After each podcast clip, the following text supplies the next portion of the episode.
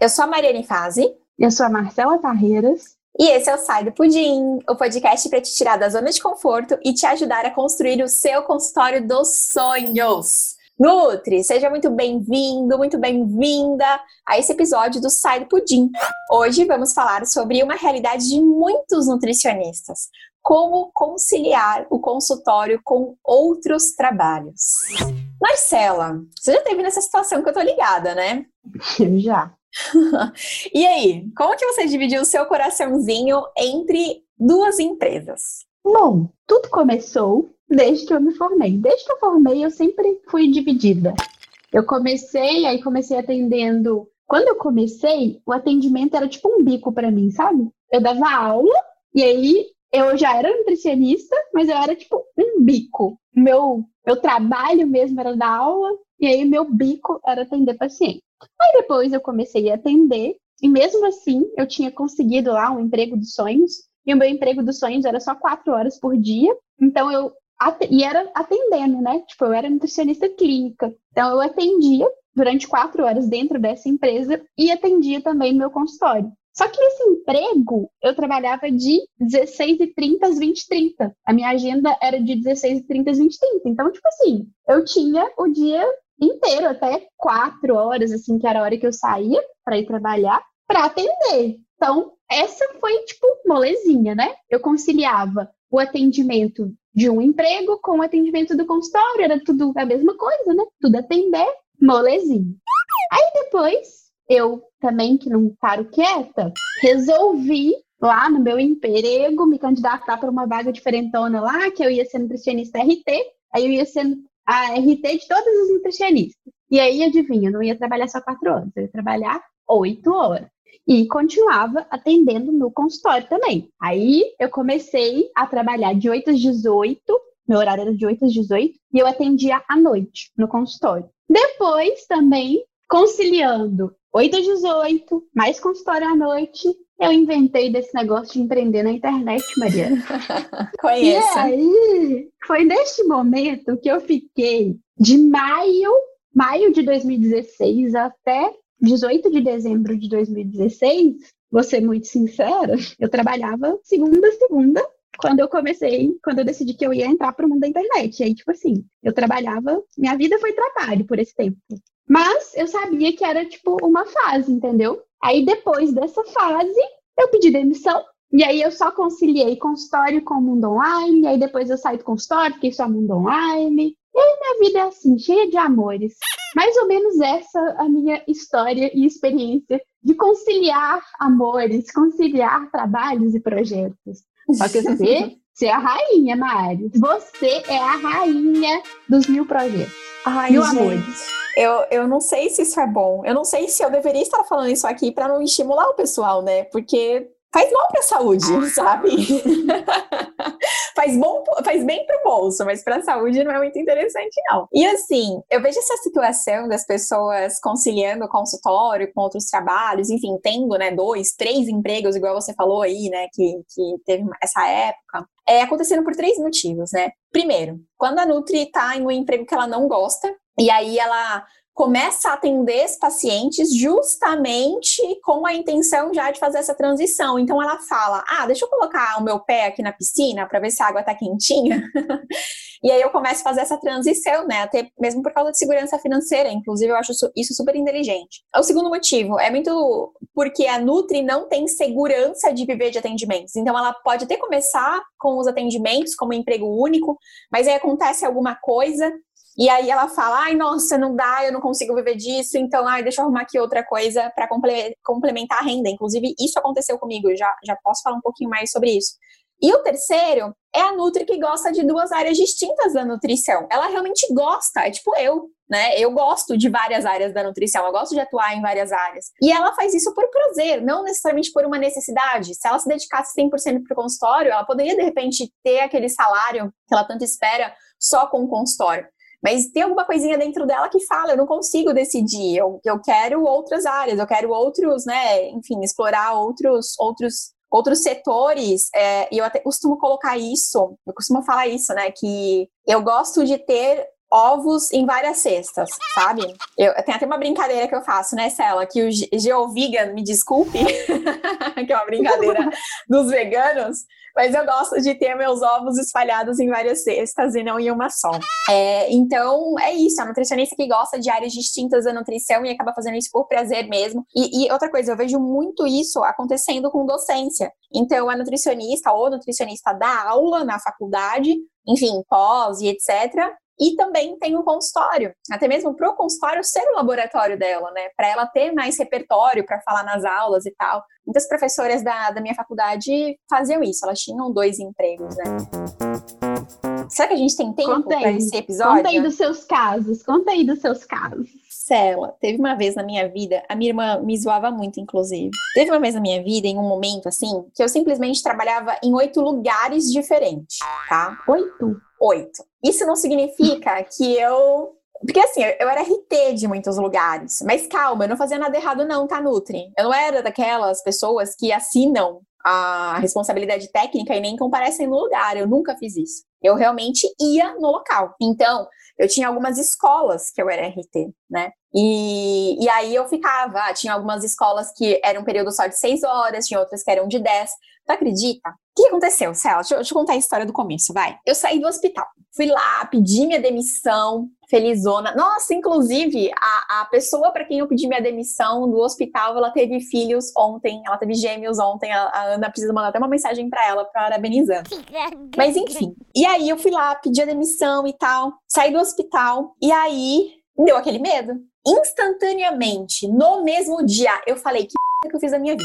E aí eu fui entregar currículos. Eu já tava meio de olho nessa ideia, tá? Não foi uma ideia que, ai, nossa, surgiu assim. Eu já tava meio de olho, olha só, as escolinhas aqui em Santos estão precisando de nutricionista. Bem naquele ano, bem em 2012, o CRN é, daqui de Santos, né, regional daqui de Santos, estava fazendo um trabalho muito bom. Eles estavam indo em todas as instituições filantrópicas, todas as escolas particulares e obrigando eles a terem nutricionista junto com a Anvisa, junto com a Vigilância Sanitária daqui de Santos, né? E aí, eu fiquei sabendo desse babado e então fui lá, fiz uma lista de escolas, enviei meu currículo, né, enfim, alguns dizeres, me apresentando, enviando até um projeto de educação nutricional.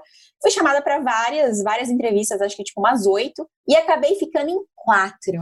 Como funcionava isso? Era RT mesmo. Então, eles me pagavam naquela época, era um pagamento de 500 reais por escola, então 500 reais para trabalhar 10 horas por semana, ou seja, 40 horas no mês é, acompanhando essas escolas. Então, o que, que eu fazia? Segunda-feira era o dia lá da Santa Rita. Então, segunda-feira eu ficava, tipo, das 7 às 17 naquela escola. O que, que eu fazia depois dela? Eu ia para casa descansar? Não, não. O que, que eu ia fazer? Ia atender. Então, eu peguei quatro escolas, quatro escolas a princípio, né? Esse foi meu começo no consultório. Quatro escolas, onde três eu trabalhava 10 horas seguidas no mesmo dia e a outra, a última escola, eu dividia meio a meio. Então eu fazia, acho que são, ai, agora eu esqueci, mas eu lembro que era uma sexta-feira, então eu fazia amanhã de sexta-feira e a tarde de quarta. Eu acho que era quarta. Então o que, que eu fazia? Eu atendia no consultório. À noite, metade amanhã no meu consultório, à tarde na escola e à noite numa clínica de fisioterapia.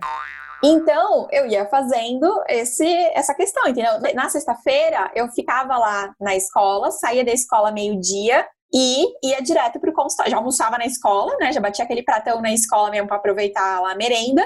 E já ia, e já ficava a tarde inteira, e atendimentos até, tipo, 9 horas da noite. E assim, eu fui por um ano, talvez, não lembro. Preciso pesquisar, inclusive, preciso olhar na minha agenda. Mas eu acho que foi até um pouquinho mais de um ano. Essa escola que eu fazia meio a meio, eu não curtia muito, não, sabe? Eu tinha meio que uns atritos lá por causa de higiene, porque às vezes rolava umas paradas vencidas e eu ficava pé da vida. E eu acabei pedindo demissão deles, né? Saindo, quebrando o contrato. E fiquei só com as outras três. As outras três eu simplesmente amava, amava. Mas chegou num momento, né? Porque se eu, olhando meu faturamento e olhando que eu estava gastando 30 horas da semana com elas, eu vi que não estava compensando. Então, percebeu que você, tipo assim, podia é, fazer muito mais no consultório. Né? Com certeza, no consultório eu conseguia fazer muito mais do que aqueles 1.500 que eu recebia. Chamei uma amiga maravilhosa, Karina, né, para ficar no meu lugar. Coloquei uma pessoa realmente de confiança mesmo, porque eu amava aquela, aquelas, aquelas escolinhas. Karina, eu, acho que ela tá até hoje. A última vez que eu vi a Karina foi no começo do ano e ela tava lá ainda nas escolas. Então, enfim, fez a carreira lá dentro. Então, essa foi a minha primeira coisa, RT de escola. Aí eu pedi demissão da escola. Só que ao mesmo tempo você pede demissão da escola, e aí você tipo, desculpa o termo, mas a gente fica meio cagona, né? Ai, será que vai dar certo? Será que não vai? Ai, nossa, é julho! Ai, julho ficou ruim a coisa aqui, as pessoas saíram do tá abrindo mão daquele dinheirinho garantido, É, né? a gente abriu mão do, do dinheirinho e aí começa, né? Alguns meses de mais baixa, naquela época eu não tinha maturidade nenhuma para entender que eu precisava de open doors, eu não tinha maturidade nenhuma para entender sobre sazonalidade. Eu achava que todo mês eu tinha que ganhar a mesma coisa. Não entendia que, por exemplo, julho é um mês mais de baixa para algumas regiões, para alguns nichos, enfim. E aí foi onde sabe que eu fui fazer sala. Isso foi até minha tia, minha tia é nutricionista também, né? A Silmar. E a minha tia me indicou para ser RT de uma hortifruti. Hortifruti. Você acredita? Aí, beleza, eu fui ser RT da Hortifruti. Aí eu fiz todos os manuais de boas práticas. Eu fiz, ó, fiz um monte de coisa. Beleza. Aí até que chegou um dia também, não tava mais compensando. Falei, gente, não rola mais. A hortifruti ia toda sexta. Aí eu falei, ó, não tá rolando mais. Inclusive, nem tem RT pra hortifruti, sabia? Pro tipo deles. Porque eles iam lá, compravam tudo no CEAGESP e do CEAGESP já ia para os fornecedores. Então, eles nem armazenavam. Era mais a questão de caminhão, de transporte, é, dos, dos entregadores estarem uniformizados, era mais isso, assim. Pouco tinha trabalho de nutrição, não tinha manipulação dos alimentos, né? Não tinha higienização, nada disso. E aí eu acabei ficando pouco tempo lá, enfim, não rolou, assim, achei também que eu tava perdendo tempo. Aí, eu já contei aqui em outros episódios que na faculdade eu fui monitora de UAN. Uhum. E aí, o que que aconteceu? Eu eu acho que eu sei fazer manual de boas práticas bem. E aí a, a, vigilância sanitária daqui de Santos teve uma época, acho que foi 2014 isso, se eu não me engano. Foi no começo de 2014. É, foi no começo de 2014, porque eu lembro que foi até um ano que eu fui para Argentina. A vigilância sanitária nessa época tava pegando muito no pé dos barzinhos, graças a Deus. E fechando vários, fechando vários restaurantes, várias lanchonetes, principalmente lá do centro de Santos. E eu fiquei ligada, porque eu fico ligada nas notícias, sabe? Eu sou toda antenada, assim, com, os babados da cidade. Sigo a página da prefeitura, fico sabendo todas as fofocas. O que, que aconteceu? Eu fiquei sabendo disso. Aí eu, olha, fechou esse lugar, é, peraí, deixa eu fazer aqui uma ligação. Olha, fechou esse lugar, deixa eu fazer uma ligação. E aí eu comecei, sabe, a fazer o quê? Fechar projetos de manual de boas práticas onde eu criei pacotes. Então, ah, o manual de boas práticas e os POPs, na época eu cobrava 2 mil. Se você precisa manual de boas práticas, POPs e treinamento para os seus funcionários, ah, é 5 mil. E nisso, eu fui fazendo isso com várias coisas. Inclusive, um hospital aqui de uma cidade vizinha eu também fiz. Eu dei até treinamento para eles, três treinamentos e tal. Então, comecei a pegar esses trabalhos paralelos ao consultório. E, pô, era uma, uma injeção de dinheiro bacana, né? Que entrava assim, tipo, enfim. E o que, que eu fazia? Eu ia lá no local, tirava umas fotinhos, ia para casa, fazia todo o relatório, aplicava lá um questionário no local, né, tal, ia para casa, fazia todo o relatório. Cara, era questão assim de dois dias, pá, tava pronto o manual de boas práticas e fazia o treinamento depois, enfim, era tudo muito rápido, muito fácil. O que, que aconteceu? Eu falei, ah, peraí, mas eu amo consultório, eu não quero ficar enfiada dentro de UAN. Chega, minha época de UAN já foi. Já sei, vou chamar aqui uma pessoa para me ajudar. Nisso, o que, que eu fiz? Chamei lá uma, uma pessoa que eu era, eu fui monitora dela na faculdade, ela se formou, se eu não me engano, dois anos depois de mim. E aí eu chamei, né, o nome dela Raíssa, falei, Rai, vamos lá, Bom, vou te apresentar essa proposta. Aí apresentei a proposta para Rai, ela se interessou, e tá tudo bem. Por que, que eu sei que esse ano foi o ano que eu fui para Argentina? Porque eu falei assim, Rai, eu vou para Argentina, eu vou ficar sete dias lá. Assim que eu voltar, a gente conversa, tá bom? E aí a gente começa e tal. Beleza. Assim que eu voltei, fui chamar a Raíssa. O que, que a Raíssa me, me apronta, entre aspas? Né? Ela me aprontou uma coisa boa. Resumindo, a Raíssa nunca fez um manual de boas práticas, tá? Ela acabou não. A gente acabou não fazendo, não levando essa ideia pra frente. Porque eu falei, ah, deixa que eu vendo, Rai, eu sou boa na venda. Então deixa que eu vendo e você só vai lá, aplica o questionário ah, faz o manual de boas práticas e pronto. E aí você ganha uma porcentagem e eu ganho outra porcentagem e assim que é a vida. E foi isso. O que, que eu acabei fazendo, Cela? Eu falei assim pra. Não, o que, que a Raíssa aprontou comigo? um belo dia, eu estava lá, né, dormindo. E, enfim, acordei de manhã, muito surpresa, com a quantidade de notificações do meu Facebook e a Raíssa me mandando mensagens muito felizes também no WhatsApp. Sabe o que a Raíssa tinha feito? Ideia dela, tá? Ela simplesmente é, viu em algum lugar essa questão de sucos congelados, principalmente sucos detox congelado, e assim, não só detox, mas para várias funções, tipo, para ajudar a ir no banheiro, para né, estimular o intestino, para trazer mais energia, para ser pré-treino e etc. E ela fez uma publicação no Facebook, num grupo aqui da Baixada Santista, falando de pessoas, é, é, falando que ela estava vendendo sucos congelados e que era, sei lá, na época, dois reais. E teve uma cacetada de pedido. E eu falei assim, aí a Raíssa assim, e detalhe o que ela fez? Ela fez tipo uma montagenzinha assim no PowerPoint, sei lá onde ela fez, e ela botou o logo da Morina Trio. E eu falei assim, Raíssa do céu, o que que você fez? O que que eu vou fazer da minha vida agora? Raíssa, eu não tenho esse tempo. Ela, não, Mari, mas deixa que eu faça. Aí eu falei, Raíssa, beleza, então, ok, como que a gente vai fazer agora com isso? Aí naquele mesmo dia, já fui no sacolão, já comprei tudo, comprei garrafinha. A gente perdeu dinheiro, porque, se eu não me engano, ela precificou a dois reais e assim, ficou super caro. Só a garrafinha, eu acho que eu paguei dois reais. Então eu falei, não, calma, não é assim que abre uma empresa, meu amor, deixa eu te mostrar. E aí a gente criou um nome, eu que escolhi o nome, na época foi Santo Detox. Uh, e aí, enfim, aí a gente estruturou, a gente fez 12 sabores. Se eu não me engano, ela tinha colocado uns quatro sabores de suco. Aí a gente construiu 12 sabores de suco. A gente colocou sopa congelada, mandou fazer rótulo, mandou fazer um monte de coisa. E aí foi isso. A Rai era responsável pela produção, eu era responsável pelo marketing, para variar, né? Eu era responsável pelo marketing, pela compra, pelo relacionamento com os feirantes, né? Que inclusive eu tinha que acabar ganhando lá muita coisa, pedindo lá muitas coisas para os feirantes para ficar mais fácil o nosso trabalho. Então era isso. Eu fazia a entrega, eu fazia o marketing, eu fazia o, as compras. E a Raíssa ficava responsável pela produção. Até que chegou num momento que isso para mim, de novo, ficou insustentável, por mais que, gente, vocês não têm noção, assim, só o primeiro mês, trabalhando direitinho, a gente, nós duas juntas fizemos 10 mil reais. Claro, a gente comprou geladeira, comprou freezer, comprou liquidificador, a gente teve que comprar um monte de coisa, né? E aí, acho que, se eu não me engano, essa, essa nossa sociedade aí do Santo Detox ficou é, durou uns nove meses, até um momento que eu vi que não fazia mais sentido eu continuar, e aí eu entreguei tudo para a Rai, e ela ficou sozinha com, com a empresa. E, e eu acabei realmente focando pro consultório, porque eu vi que era isso que eu realmente gostava de fazer, e eu tava meio que jogando um tempo é, com outros projetos. E aí, depois disso, minha filha, eu não parei mais, fiquei só com o consultório, até que a Morina Trio chegou na minha vida. Porque aquilo, né? Ah, beleza, não vendo mais suco, mas qual que é, o pro... qual que é a próxima sarda que eu vou me arrumar pra coçar? E aí foi uma sarda bem gostosinha de coçar, viu? Acho que, acho que deu certo a Morina Trio.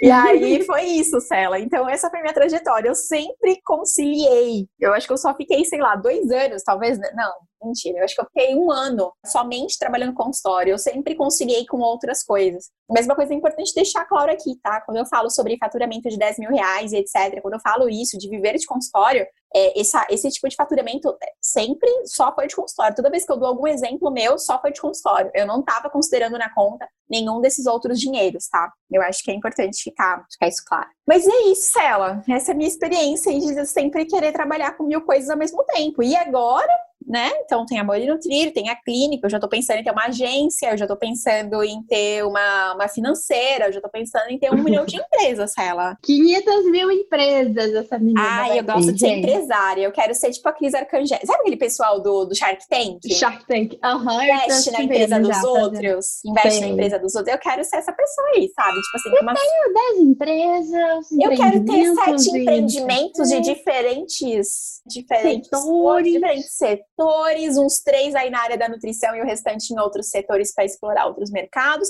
Ainda vou abrir meu bar vegano, que Santos está precisando que cerveja e coxinha de shimeji sejam vendidos debaixo do mesmo teto. E é isso aí.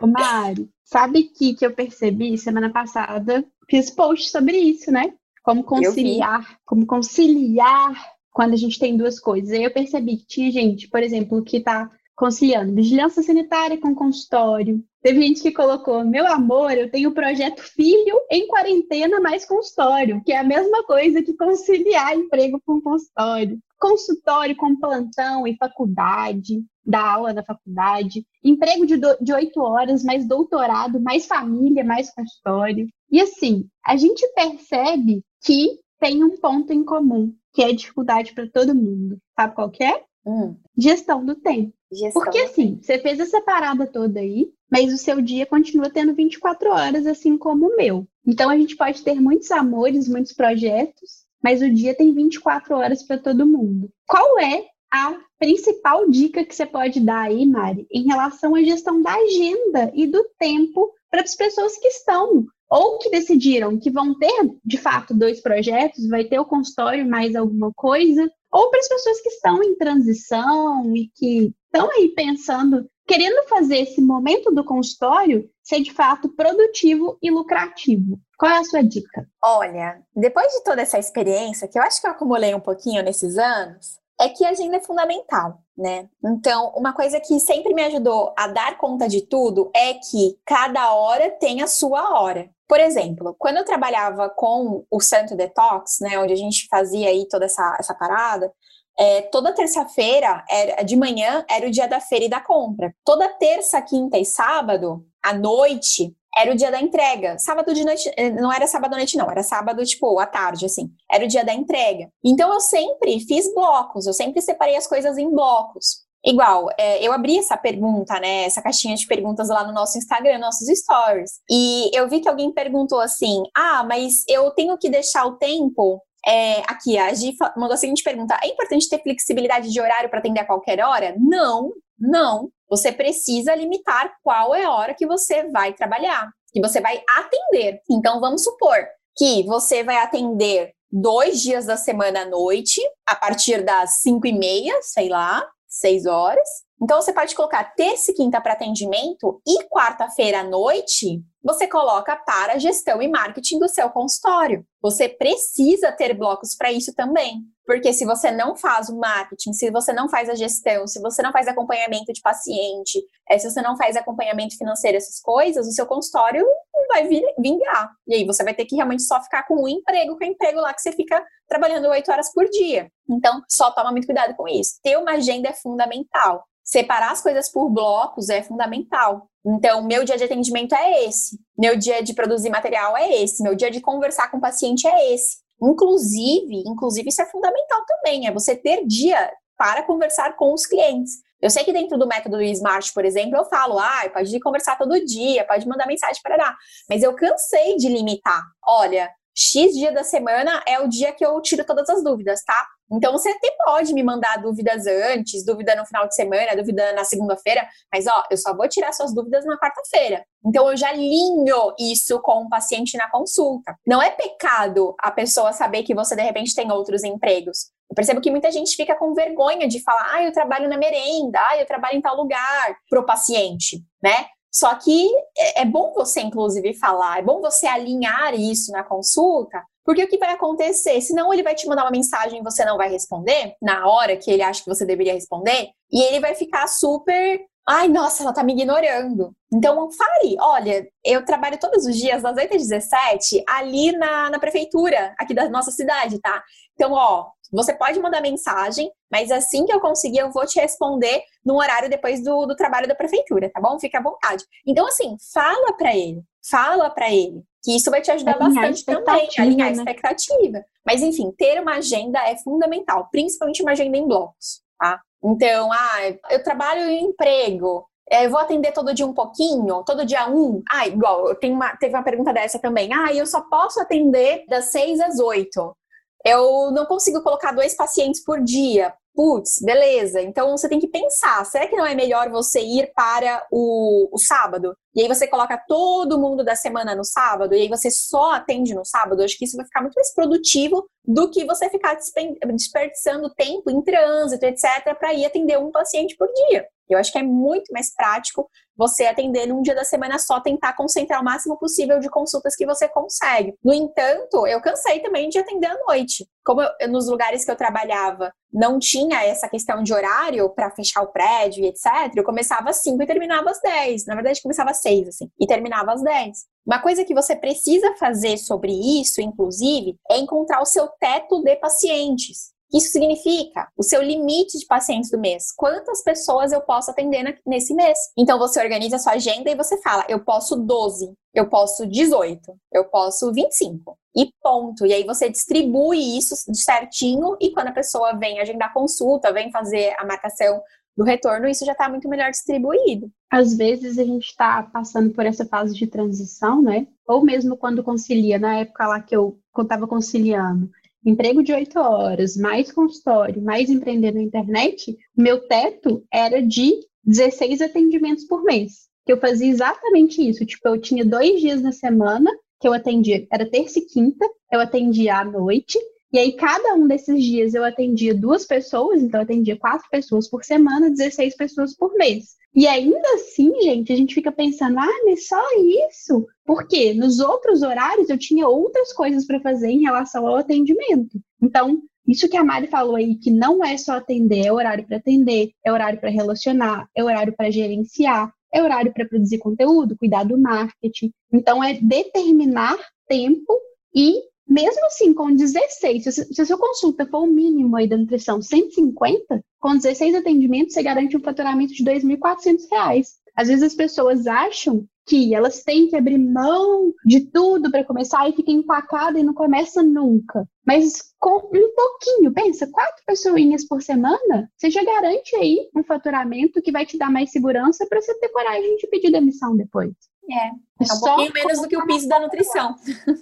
É, um pouquinho menos. E assim, quantas horas de trabalho que isso vai dar, não é? É a gente ir construindo o caminho para chegar na meta que a gente quer ter, para ter o dia de tomar a decisão, ou não, ou fazer é. a conciliação. Outra coisa que a gente precisa também, Cela, é otimizar o tempo, né? Então, como que você pode otimizar o seu tempo? É o tempo de captação de cliente? Opa, então a gente pode trabalhar mais com programa nutricional, porque captar clientes o tempo inteiro demanda tempo. Agora, se você já garante é, que um paciente vai passar contigo ali pelos próximos três meses, você diminui o tempo de marketing que você tem que fazer. Outra coisa que você pode fazer é trabalhar com grupos também. Atendimento em grupo. Porque você vai estar tá ganhando. Inclusive, tem um grupo que a gente ensina dentro do líder de emagrecimento que o faturamento dele é de 10 mil reais. Você consegue atender é, de 10 a 20 pessoas com esse grupo. Então, você coloca todo mundo num grupo, trabalha duas horas por semana, uma vez na semana, duas horas e pronto. É um faturamento de 10 mil. É claro que esse grupo ele funciona de oito semanas, então é como se você ganhasse 5 mil no mês e 5 mil no outro. Mas tá, acho que tá bom, né? Para trabalhar duas horas na semana atendendo, me parece um ótimo, um ótimo salário. Enfim, então você pode trabalhar com um grupo para otimizar o seu tempo. Pode ser um grupo de atendimento online, pode ser um grupo de atendimento presencial, pode fazer no, no salão do seu prédio se você não tem consultório. Enfim, tem tantas formas, né, da gente trabalhar com isso. É, e outra coisa que aí eu, eu sei, eu sei, Nutri, que, putz, tu vai falar, Mari, mas eu não tenho dinheiro, Mari, mas não dá. Mas eu preciso te falar. Porque às vezes pode ter aí uma nutricionista do outro lado escutando que vai ter dinheiro para fazer isso. Tem coisas que são delegáveis. Então, se você perde muito tempo, por exemplo, construindo imagem de post, delegue para um designer. Se você perde muito tempo construindo designer de post e você não tem dinheiro, faz foto sua. Tira a fotinho do seu celularzinho, faz selfiezinhos, faz uns carões, igual a gente costuma fazer aí nas thumbs, né, Cela? A gente é a rainha dos carões aí. e faz caras e bocas nas thumbs. Uai, hoje me ontem mesmo eu tirei várias fotos Mandei para Ana, mandei para Letícia para elas usarem aí no, nos, nos, criativos. Enfim, então tira a foto você, tira a foto você, só precisa colocar ali um título e pronto, porque aí você não tem que ficar pensando, ai, num desenho X, ai, numa cor de fundo que combina. Vai ser muito mais fácil, vai ser um Instagram com a sua cara. Então otimiza o seu tempo se você não tem tempo entendeu? Se você não pode perder esse tempo. Eu acho que isso é importante.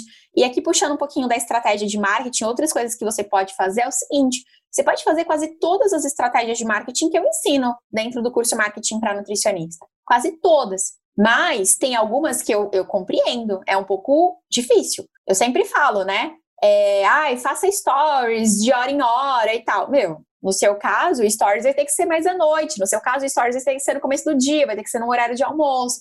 Às vezes é fazer stories três vezes por dia. Mas faça. Fazer três, fazer duas é melhor do que não fazer. Então faça. Fazer postagens, você. Gente, hoje tudo é muito fácil, a gente consegue programar, programa no YouTube, programa no Instagram, programa até no Telegram, gente. Preciso dizer que quando eu comecei, estava conciliando lá, que eu comecei a produzir conteúdo na internet, eu sofri a zoação dos meus colegas de trabalho e falava, ih, a Marcela virou blogueirinha, porque eu fazia antes de sair de casa, aí no horário do almoço eu fazia, e de noite eu fazia também, porque eu não tinha como fazer em outro horário. Aí vão falar? Deixa falar, gente, é o que você quer fazer. Vão falar, vão falar de qualquer jeito. Se não falar que você é blogueirinha, vão falar que você é acomodada. Se não falar que você é acomodada, vão falar que você, ai, se dedica é muito para sua família. Vão falar que você não se dedica para sua família como deveria, que você só pensa em dinheiro, em trabalho. Mas, cara, eu fazia exatamente assim. Na cara tava nem aí, fazia mesmo. É isso aí, sou blogueirinha. Bom, então trabalhar com parceria, com Google Meu Negócio. A única estratégia que eu recomendo que você não faça, se você tem outro emprego, é fazer grupo de desafio gratuito. Principalmente se você deixar o grupo aberto. Se você deixa o grupo fechadinho, e aí você tem horas para abrir, beleza, pode ser uma boa estratégia. Agora, querer fazer grupo de, de desafio e deixar a galera lá falando o dia inteiro e você só vai ver 9 horas da noite, isso vai dar problema para você. Primeiro, porque você vai perder um senhor tempo ali olhando todas as mensagens de uma vez só. E segundo, que minha, minha filha pode dar um buchicho, pode alguém lá jogar algum post que você não gosta, alguma coisa. Enfim, tanta coisa pode acontecer. Então, só cuidado com essa estratégia, porque essa realmente eu não recomendo, tá? Ô, Mari, outra coisa boa falar é din-din, né? Organizar dinheiro. Como que é ah, isso? Ah, organizar dinheiro Porque é sempre bom, né? tem, né? Ó, vem dinheiro, vem dinheiro, e aí vai e vira um ralo de dinheiro. Para onde que meu dinheiro tá indo, meu Deus? Cadê, ah. aquele, cadê meu trabalho todo, todo esse dinheiro? O que, que eu tô fazendo com o meu dinheiro? Não, e o povo faz um, uma salada de fruta que só por Deus, né? Coloca o dinheiro do trabalho fixo no consultório, Qualquer, ai, surgiu um congresso, surgiu um livro, ai, quero comprar ultrassom, ai, quero comprar estilão. Meu, coloca todo o, o dinheiro do trabalho fixo em consultório. O que eu penso é o seguinte: você realmente precisa organizar o dinheiro. O dinheiro que vem, por exemplo, da escola que você trabalha, é o dinheiro da escola, é um salário e ele deve ir direto para sua conta pessoal. O dinheiro do consultório, você, ele tem que estar tá lá na conta do consultório porque o seu consultório deve ter uma conta própria, independente se for física, pessoa jurídica, o que for, ele deve ter uma conta própria, tá?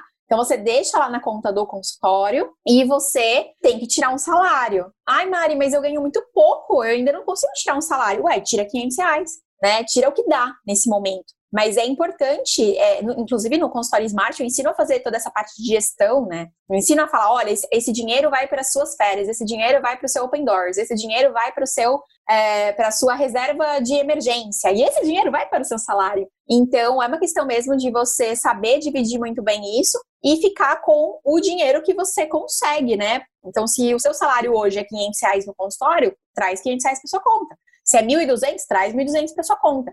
Mas não mescla tudo. Essa é a pior coisa que você pode fazer. E tem uma coisa importante também, né? Se você começa a usar o seu dinheiro do outro emprego, isso, gente, eu tô falando isso não para ser ditadora de regra para vocês, tá? Eu tô falando isso para organiza para melhor organização de vocês, para vocês não se ferrarem com dívidas futuramente. Se hoje você está começando no consultório e você quer investir numa bioimpedância, num ultrassom que custa 16 mil reais, no seu consultório está faturando 800, Nutri, pelo amor de Deus, você não, não pode usar o dinheiro do consultório para isso. Né? Você, você não tem condições de ter esse, esse equipamento nesse momento. Agora, se é o sonho da sua vida, você tem um dinheiro pessoal guardado deste outro trabalho, esse dinheiro ele tem que entrar para o seu consultório como investimento. Inclusive, precisa ter um plano de, de, desse retorno de investimento. Ou seja, isso até tem na nossa planilha do consultório Smart que eu entrego. Você precisa ver em quanto tempo você vai se reembolsar desse valor que você mesma investiu no consultório.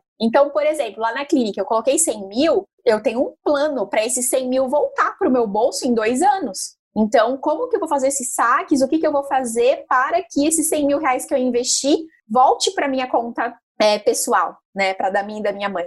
Então é muito importante que você também tenha isso em mente. Você precisa separar as coisas, porque senão vira uma salada de fruta. Ó, oh, sério, eu, eu tô falando isso, gente, porque já aconteceram coisas tão horríveis. Eu já, tipo, tive que pagar mínimo de cartão de crédito porque eu gastei tanto, porque eu me descontrolei tanto. E aí, quando você passa a pagar mínimo de cartão de crédito, minha filha, vira uma bola de neve tão gigante que você não vai conseguir sair disso pelos próximos seis meses até você quitar tudo. Teve uma época, gente, olha, sério, quando eu era novinha, e eu me metia em umas, umas encrencas financeiras, você acredita que teve uma época que a minha mãe confiscou meus cartões, Marcela? Ela confiscou, tipo, tudo pra ela. Porque eu me meti num rolo financeiro tão grande por causa de gastar mais do que eu recebia, porque eu não tinha noção do dinheiro e etc. Ou então eu ficava contando com o ovo antes da galinha, sabe? Aquela parada de, uhum. ah, eu esse mês acho que eu vou fazer uns 10 pacientes, então deixa aqui gastar como se fosse isso. Mas na real, naquele mês eu fiz, sei lá, dois. Tá, tudo num exemplo aqui de números, né? Graças a Deus isso nunca aconteceu nessa proporção, nesses números. Mas a minha mãe já confiscou Teve, inclusive, uma vez. Isso já aconteceram duas vezes. Uma que minha mãe simplesmente confiscou e a outra que minha mãe quebrou os meus cartões pra eu parar de usar. Então, assim, é muito delicada essa questão financeira. Eu já me ferrei muito financeiramente. Por isso que hoje em dia eu pego tanto no pé dos nossos alunos para eles serem inteligentes e não igual eu fui no passado. Mari, temos perguntinhas aí? Temos Hoje a gente respondeu todas as perguntinhas. Nada. Eu acho que não. Vamos lá. Ó, da Gia, eu já respondi aqui que flexibilidade de horário para atender a qualquer hora, não, é um tiro no pé. A Cláudia e a Tami mandaram essa pergunta, Cela, ó, vou mandar essa pergunta para você, hein? Como não deixar uhum. o cansaço atrapalhar? E, ô Cela, e aqui eu entro nessa dor aí delas, viu? Porque, ó, quando eu trabalhava no hospital, que eu fazia 12 por 36, e eu trabalhava com um saltinho baixo, assim, com uma sapatilha com saltinho. Menina, eu andava aquele hospital de ponta a ponta, fazia 54, literalmente 54 visitas por dia, admissão de paciente, etc. E, e eu chegava em casa com dor na perna. No dia seguinte eu queria morrer. Tipo assim, eu não queria atender, sabe? Mas enfim, meu objetivo naquele momento falava mais, mais forte, né? Porque tá aí outro trabalho que eu acabei não falando. também conciliei o, o, hospital com atendimentos em domicílio, né? Mas enfim. E aí, Sela, como não deixar o, o cansaço atrapalhar? Olha, sinceramente, eu acho que você tem que programar seu descanso. Tudo tem que estar na agenda. O descanso também. Se você não descansar nunca, você vai pifar. Então, mesmo quando eu trabalhei lá seis meses de segunda a segunda, o meu descanso era dormir até a hora que o olho abrisse no sábado. Eu tive que abrir mão de algumas coisas, tipo assim, nessa época eu não saía com os meus amigos, eu, eu tive que abrir mão. Sabe quando você começa a escolher? E eu acho que também a gente, às vezes, perde muito tempo com coisa boba. Eu falo que a melhor coisa que eu fiz na vida, sabia que eu era noveleira, Mari?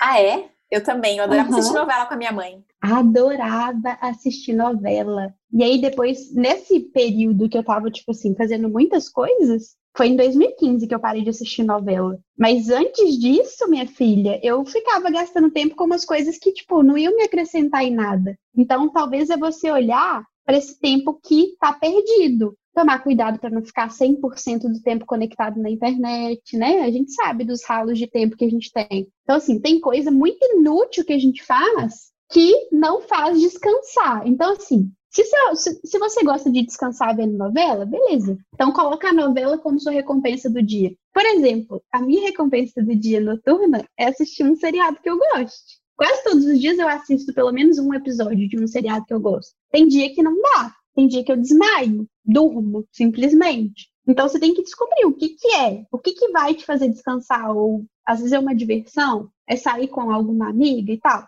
Coloca isso protegido na sua agenda também e ver o que, que você tá fazendo que, tipo, não soma nada e também não tá te fazendo descansar, sabe? Não te deixa feliz, alegre e tal. Eu acho, Cela, uma coisa bem importante é você saber até quando você vai querer fazer essa jornada dupla ou tripla. Então, ah, assim, é, é algo para minha vida? É algo assim, ah, não, eu quero para sempre dar aula e ter consultório, porque é isso que eu amo. Então, peraí, meu, meu amor, você precisa então, planejar a agenda direito, porque você é. não vai aguentar trabalhar na loucura por muitos anos. É. Agora, se é algo pontual, porque você está numa transição de emprego, porque você quer sair do seu emprego para viver de consultório, ai, minha filha, se joga, vai trabalhar 18 horas por dia mesmo. Eu fiz isso e tô aqui.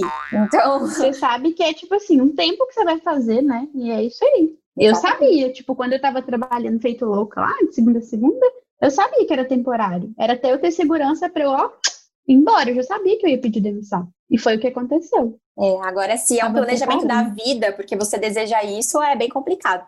Tanto que aqui, a minha agenda, assim que essa pandemia acabar, é, é, o seguinte: é de segunda a sexta, namoro e nutrir, exceto terça, porque na terça é para clínica. Então, Tipo, essa é a minha agenda, né? Porque eu não, não posso misturar as coisas. E essa é a vida que eu quero levar, eu quero conciliar, né? Quero dar conta de tudo e é desse jeito. Não dá para eu voltar a fazer atendimento à noite. Não é isso que eu quero. Cela, essa pergunta aqui foi a mais perguntada. Ó, teve a Michelle, a Gabriele, a Lívia, a Sasha e sei lá, mais umas 10 pessoas fizeram essa pergunta aqui, tá? Qual a melhor maneira de fazer a transição do CLT para o consultório? Quando você deve sair do seu emprego, Marcela?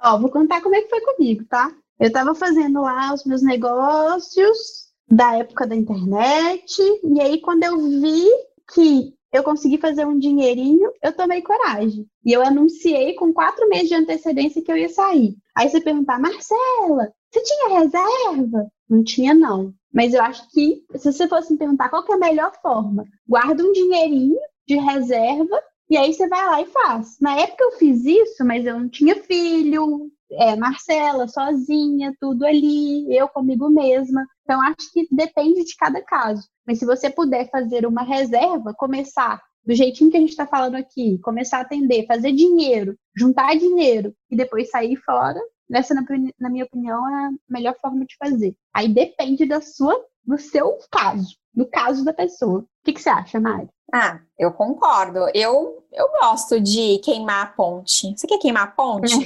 Eu queimei a minha. É, a Marcela queimou. Queimar a ponte, gente, é assim, ó. Tem o, o, o lado A e o lado B. Aí você sai do lado A e vai pro lado B sem olhar para trás, entendeu? E aí no finalzinho, esse lado A e o lado B estão separados por uma ponte de madeirinha. E aí no finalzinho, quando você chega lá no lado B, você joga assim, ó, com fósforo aceso e queima a ponte. Aí você não consegue mais voltar pro lado A. Eu, eu, eu curto Aí você isso. vai ter que fazer até dar certo, né, Val? Exato, porque assim, é a tua única opção é fazer até dar certo. Eu curto, Exato. eu curto. Agora, ah, isso é super seguro? Não, gente, eu preciso falar para vocês. Isso aqui são duas loucas falando, né? E aí vem de novo, a gente é casada, mas a gente não tem filho. Então, assim, é. só você sabe o que aperta aí para você. Se eu, eu funciono muito bem sob pressão. Tipo assim, eu, eu me conheço e eu funciono muito bem sob pressão. Tem gente que não funciona e tá tudo bem. Você tem que se conhecer. E, tipo assim, na pressão, eu consigo pensar e fazer dinheiro e consigo, inclusive, ficar bem satisfeita. Mas tem gente que não, que na pressão tem ansiedade, tem crise, chora, não consegue pensar, tipo assim, fica nublado a visão. Então você tem que se conhecer para saber fazer isso. Eu curto queimar ponte, eu sou dessas aí, mas já mostrei aqui em alguns momentos aqui da história mesmo desse podcast que eu queimei a ponte, mas fui lá procurar um C também, sabe? queimei a ponte lá, mas eu fui lá procurar um C. um caminho C. Cela, olha só, a gente recebeu essa pergunta da Leca, da Daisy, vou juntar numa só. Como fazer conteúdo para os stories, seu trabalho o dia todo na saúde pública? Como postar nas redes sociais durante o trabalho? Enfim, elas mandaram essas perguntas e eu vou falar, gente, se você não pode postar, não faça isso, pelo amor de Deus. Ninguém quer aqui que você seja demitida porque eu falo que você tem que postar a cada duas horas no seu story, tá? Para aumentar engajamento. Não é isso. Se você não pode, tá tudo bem, mas você pode aproveitar alguns momentos. Tem um amigo meu, o nome dele é Gerson Aragão. Ele tem um curso online para concursos na área de direito. Sabe o que o Gerson faz? O Gerson, ele é. O que o Gerson é? Eu acho que ele é procurador ou embargador. Ai, eu não lembro, gente. Eu me confundo toda com esses cargos públicos aí de, na área do direito. Mas enfim, eu sei que o Gerson é um cara que ele trabalha mesmo, né? Eu acho que ele é procurador e ele trabalha mesmo tal, e ele tem esse curso aí, que ele ensina as pessoas a passarem em concurso. O nome do, do curso dele é Método Aprovação. Só que o Gerson, ele mora lá no Nordeste. E o que, que acontece? O Gerson, ele demora para chegar até o trabalho. Se eu não me engano, são 40 minutos dirigindo. Sabe o que, que o Gerson faz? Todos os dias da vida dele, e olha que ele tá nesse mundo digital há mais tempo do que eu. Eu, tô há quatro nesse momento, ele deve estar, tá, sei lá, tipo, com seis. Ele liga a câmerazinha dele, Enquanto ele tá dirigindo, enquanto ele tá dirigindo, não, né? Eu espero que ele faça isso antes de, antes de dirigir. Ele já alinhou com a audiência dele, que é o tempo dele que ele consegue é, produzir conteúdo. Ele não olha de jeito nenhum para a câmera, então é um, algo como se você você se sente como se fosse um passageiro mesmo, porque ele posiciona a, a câmera assim meio lateral, ele realmente está dirigindo, olhando o tempo todo para frente, e ele está conversando. Eu não sei se isso é a coisa mais segura do mundo para se fazer, mas assim, quando eu dirijo, eu converso com quem tá do meu lado, né? E ele realmente faz lá um conteúdo tipo de 30 minutos e depois ele fragmenta isso em conteúdos menorzinhos, né? De 15, de 10 minutos e etc. E ele grava conteúdo desse jeito. Porque se não for desse jeito, ele não consegue, né? Então, assim, vale a dica, fica a dica para você. Se você, você pode, de repente, aproveitar o seu transporte, o seu momento de transporte para fazer isso. Se você não vai dirigindo, você pode abrir caixinhas no story conversando sobre isso. Então, tem várias formas de produzir conteúdo, de otimizar melhor o tempo, né? Aí você tem que ver o que, que faz mais sentido para você. Cela, tem uma, uma outra pergunta aqui da Ludmilla. Olha só, ter dois trabalhos é perda de foco? Hum, Interessante, né? Eu, num primeiro momento, Cela, eu preciso confessar aqui, eu, eu pensei, é, é perda de tempo, tenha um só. Mas, pô, eu não tenho um só. Eu acho que depende muito do seu momento, da necessidade financeira, da diversificação que você quer. Nesse momento, eu busco diversificação, porque eu encaro muito o ter empresa como investimento também. Tipo, eu estou investindo nesses locais, eu boto dinheiro para voltar mais dinheiro. Eu encaro muito minhas empresas como investimento. Então, é, depende como que você encara. E eu gosto de diversificar, porque se uma para, a outra pode não parar, por exemplo. Né? Então, se o consultório acontece alguma coisa, ah, o movimento entre dezembro, ali em dezembro, entre Natal e Ano Novo, fica super fraco, blá blá blá, a outra empresa pode estar me rendendo muito dinheiro. Enfim, então eu, eu curto essa diversificação. Mas você tem que entender qual é o seu momento. Voltando àquilo que eu estava falando no começo do podcast. Pode ser por uma necessidade financeira e você quer somar renda porque você tem um grande sonho. Ah, eu quero casar. Ah, eu quero comprar um carro. Ah, então eu só vou fazer isso até comprar minha casa própria. Então, às vezes, é, é por causa de um momento, né? De uma meta que você quer e por isso que você está se dobrando em outros trabalhos. Pode ser por gosto. O que, que você acha, Cela? Ter dois trabalhos é perda de foco? Olha, se você souber gerenciar bem seu tempo, não. Eu vou te falar que, assim, eu não acho a coisa mais fácil do mundo. A Mari tem essa facilidade aí de fazer muitas coisas. Ah, mas não é não.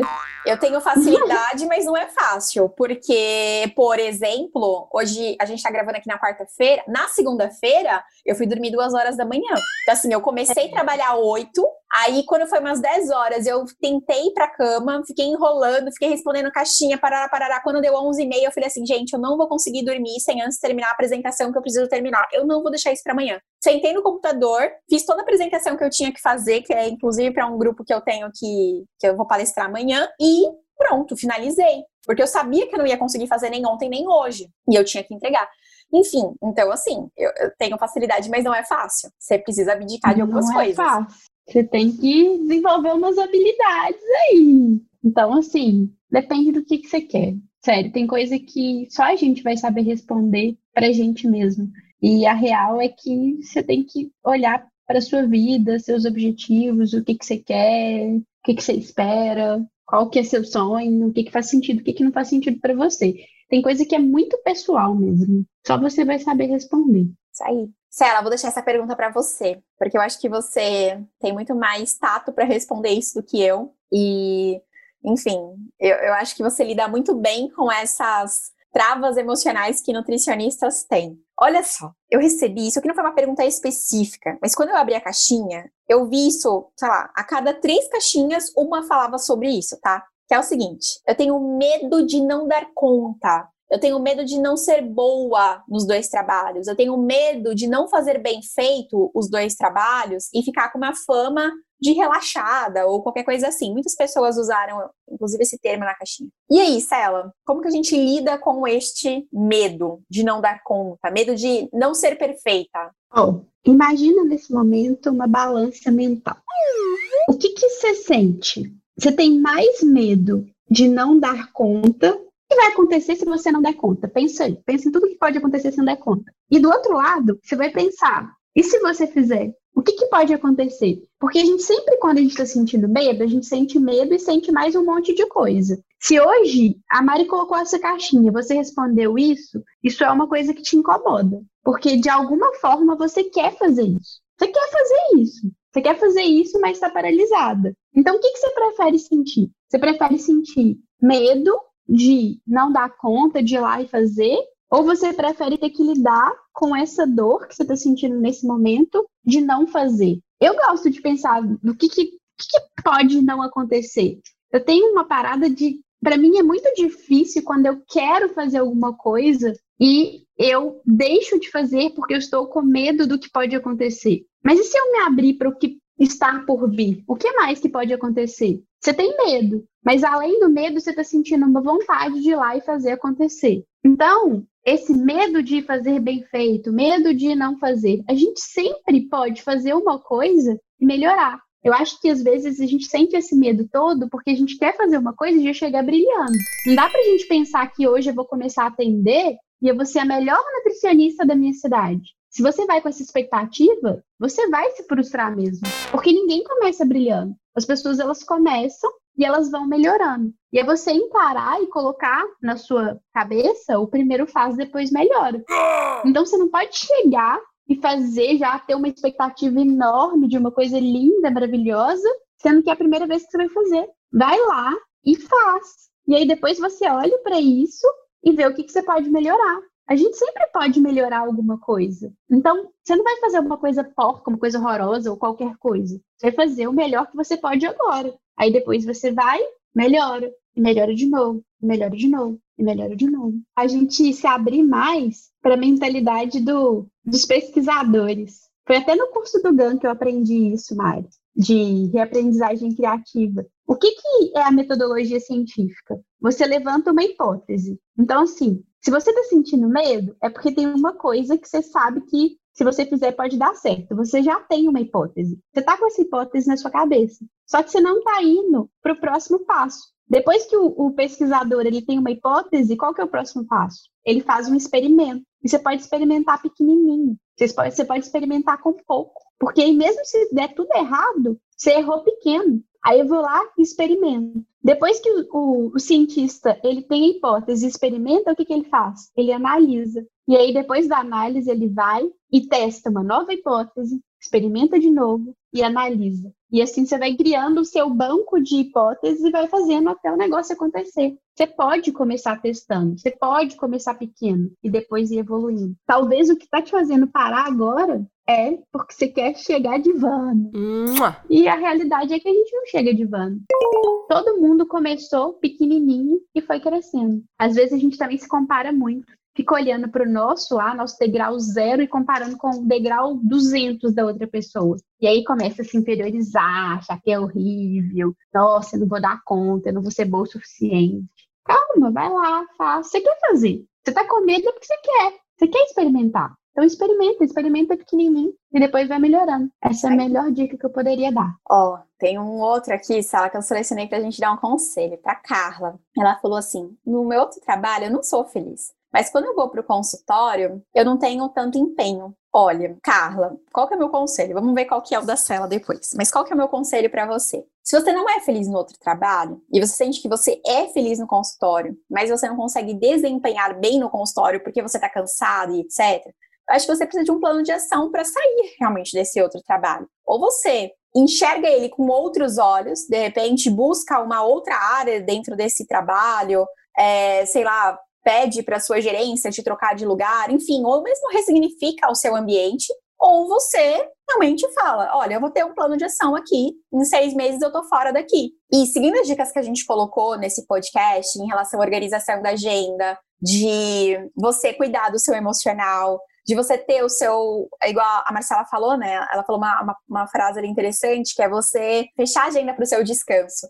A gente costuma é, fechar a agenda só para os compromissos, mas não para ter um momento de relaxamento, né? Então a gente não coloca essas coisas na agenda. Ah, eu tenho como meta hoje ver um, Netflix. Ah, eu tenho como meta hoje fazer hidratação do cabelo lendo uma, um livro, sei lá, de cachorro. A gente não tem essas coisas. Eu acho que isso também tem que ser programado, porque senão realmente o caminho fica cheio de pedras pontudas e a gente pisando descalça nele. E aí, Cela, o que, que você tem de conselho para dar para Carla? Sabe o que, pode estar faltando, Carla? A Mari estava falando e eu fiquei pensando, hum, talvez você não está tendo tanto empenho no consultório porque você está, na verdade, perdida. Você está com pouca esperança de que vai fazer às vezes está te faltando método. Gente, não tem nada mais maravilhoso na vida do que seguir método. Quando a gente segue, tem um passo a passo e as coisas ficam mais claras pra gente, a gente tem mais energia para fazer também. Às vezes, quando o caminho está escuro, você não está vendo o próximo passo que você tem que dar,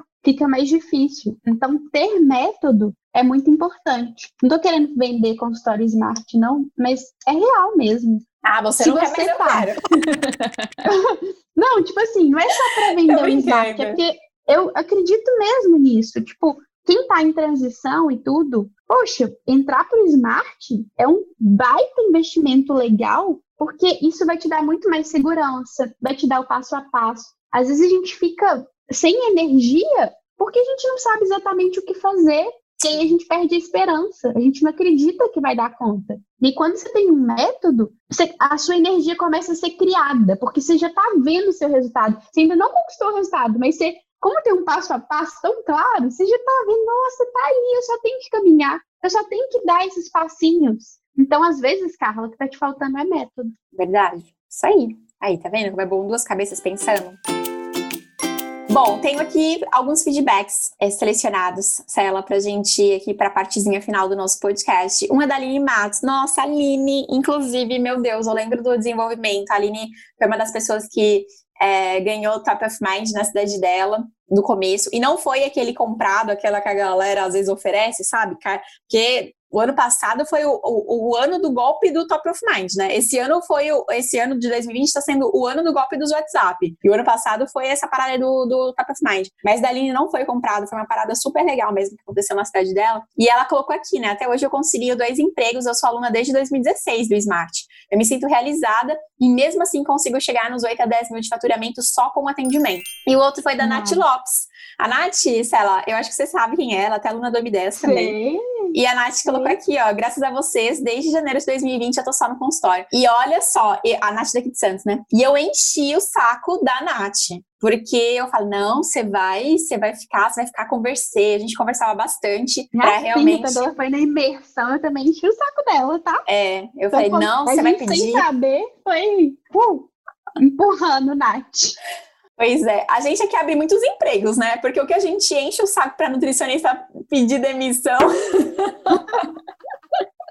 para poder viver de consultório, a gente abre um monte de outros empregos para nutricionistas que querem trabalhar com aquele, com aquela empresa, com aquele trabalho, né, com aquele emprego que outras já não, não querem mais, mas não porque seja ruim, mas porque não, às vezes não faz sentido, os valores não batem, as ideias não batem, ou não é o que você ama. E, e acho que isso, enfim, precisa ficar muito claro, né? A gente não não repudia os outros trabalhos, né? Muito pelo contrário, sou grata a todos eles porque eles me construíram. Mas, mas enfim, eu não era feliz, plenamente feliz neles. Sonho, né? É. E a Kércia Oliveira mandou aqui um feedback de um podcast do passado. Olha só, bom dia meninas! Eu só queria falar para vocês que eu amei todos os episódios, mas o da Andrea Frix foi tão especial, eu acabei de ouvir, e a mensagem que ficou para mim foi a mensagem de esperança. Eu sou smart, eu sou líder, eu sou AMI10, e eu adoro demais vocês, juntas ainda mais. Parabéns pelo sucesso e obrigada por toda a entrega. Ah, Kércia, muito obrigada. Ah. obrigada, Kércia. Realmente, gente, se você ainda não ouviu o podcast da Andrea Frix, eu recomendo que você é, ouça. Está aqui. Procure aqui no, no do passado que você vai encontrar. Tá emocionante, tá demais, tá engraçado. Amém. Todas as emoções estão dentro desse podcast. Você vai, você vai curtir. Você vai dar boas risadas também temos um episódio? Temos um episódio! Temos um episódio cheio de sacadas, cheio de experiências também. O povo a cada episódio tá me conhecendo mais, né? E, e eu fico um pouco preocupada, assim. O que, que eles devem achar, né, da, da gente? Tipo assim, meu Deus do céu, essas minas fazem Estão virando tudo, nossos né? Estão virando, Estão virando bestes. A gente já falou de mico, a gente já falou de dos perrengues, a gente já falou das dos loucuras, peladões. dos peladões, a gente já falou dos peladões que passaram na nossa vida. Isso aí, Cela. Então, Nutri, sai do pudim. É, sai do pudim, Nutri, sai do pudim. Se você tá infeliz no seu trabalho e quer viver de consultório, sai do pudim, Nutri, vai viver de consultório. Se você gosta do seu trabalho fixo e quer conciliar com consultório, sai do pudim, vai criar uma agenda legal, concilia isso, enfim, faz o melhor dos dois mundos acontecerem. E, e é isso. Esse é o bom de empreender. Você que manda na sua vida, você que decide essa parada, entendeu? Não é ninguém ali sendo seu chefe. Então, escolhe o que você quer e seja feliz. É tudo que a gente quer, que você seja feliz. Isso aí. Muito bem. Então, grande beijo e até a próxima semana. Beijo!